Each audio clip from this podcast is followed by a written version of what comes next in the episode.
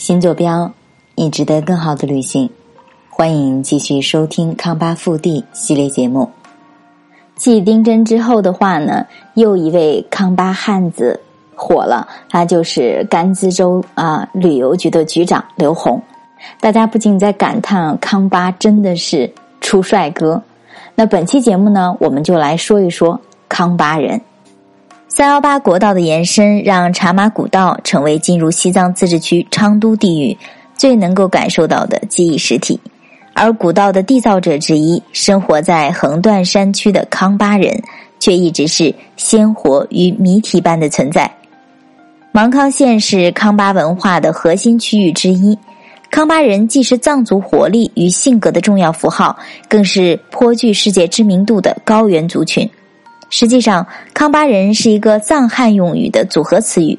在藏语中，“康”表示地域，“巴”即是人，再辅之以汉语“人”实为重复，但是终究已经成了习惯用语，用以指藏东地区广袤地域内一个卓越的族群。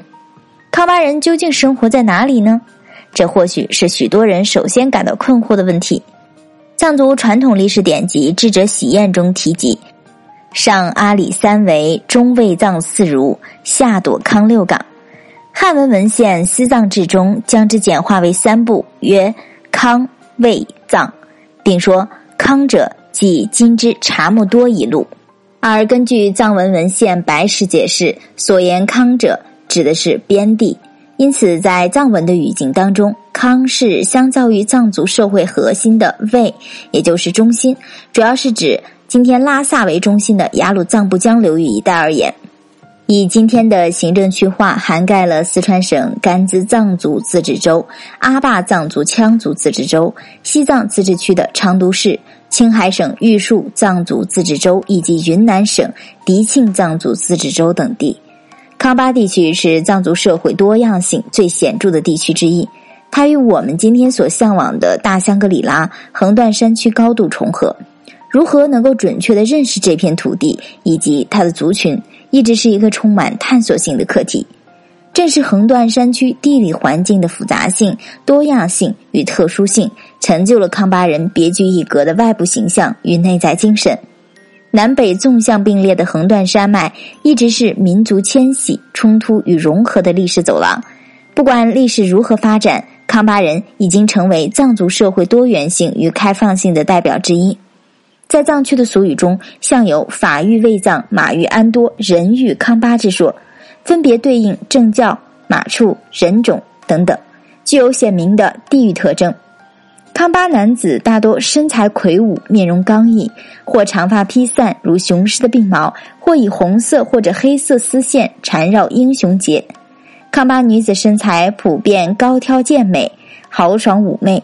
康巴人身着华贵的服饰，唱起悠扬的酒歌，由内散发着独有的气质，随时迸发的血性，大方豪爽的性情，以及及时行乐的生活态度，恩怨分明的处事方式，让人一时难以接受，却又不由受其吸引。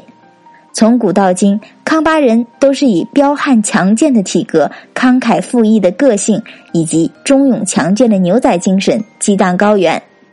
他们践行着热烈洒脱的人生观，康巴人又是虔诚的朝圣者，创造了藏地最为宏丽精美的寺院。然而，康巴人也具有缜密、精明与富有创意的头脑。历史上出现了很多远近闻名的商人。